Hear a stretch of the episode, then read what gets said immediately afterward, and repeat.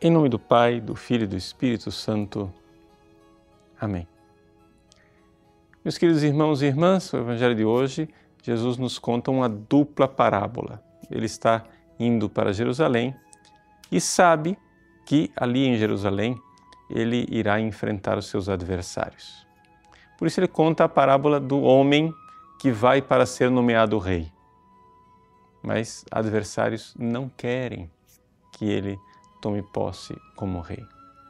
Além desta parábola dos adversários que querem impedir o seu reinado, ele conta uma outra, a parábola das minas, ou seja, das cem moedas. Uma mina eram cem dracmas. Nossa tradução coloca lá cem moedas, em que ele chama dez empregados e no seu tempo de ausência confia uma mina para cada empregado, ou seja, cem moedas para que eles então façam lucrar, render estas moedas.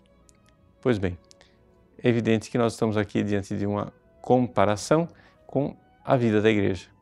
Ou seja, nós temos Jesus que é, irá tomar posse como rei, mas na verdade ele tem adversários e morre. No seu tempo de ausência, nós que somos igreja recebemos as nossas moedas para desenvolvê-las. Quando ele volta, ou seja, na parousia, no último dia, no dia final, ele então irá julgar cada um conforme o seu procedimento e castigar aqueles é, malfeitores que não queriam que ele reinasse. Explicado o sentido da parábola, o que é que isto importa para nós, para a nossa vida, nosso dia a dia? Nós vivemos o tempo da igreja. Nesse tempo da igreja, nós recebemos de Deus né, estas minas, essas 100 moedas que nós precisamos fazer render. São as graças que Deus nos dá. Deus nos dá graças para que nós façamos frutificar. Mas existe a questão da preguiça. A preguiça de ser santo, a preguiça de amar, a preguiça de fazer com que a graça cresça em nosso coração. Interessante então nós notarmos que no fim da parábola não são punidos somente aqueles inimigos que não queriam que o Senhor reinasse, mas também aquele servo, ou seja, aquele membro da igreja que, no entanto, achou que Deus exigia coisas demais, coisas absurdas. Não é um pouco o sentimento que, com o qual nós às vezes somos tentados? Não existem pessoas dentro da igreja que querem ser servos fiéis, mas não querem ser perturbados por Deus. Ou seja, ah, não, não venha com muitas exigências. E com isso, nós terminamos, sem notar, fazendo um juízo errado a respeito de Deus. E é isso que a parábola nos mostra.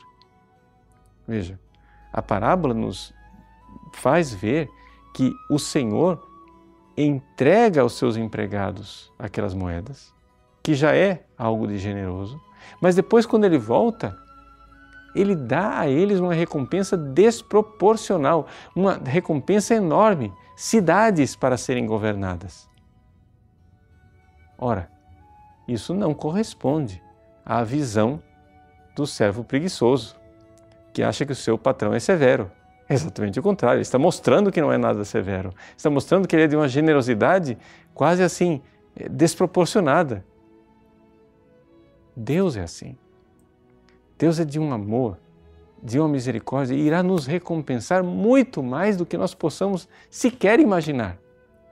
E, no entanto, Ele que nos pede tão pouco, nos pede que nós respeitemos os seus mandamentos e que nós desenvolvamos as graças que dele recebemos, que sejamos generosos desenvolvendo tudo isso e chamando as pessoas para a graça.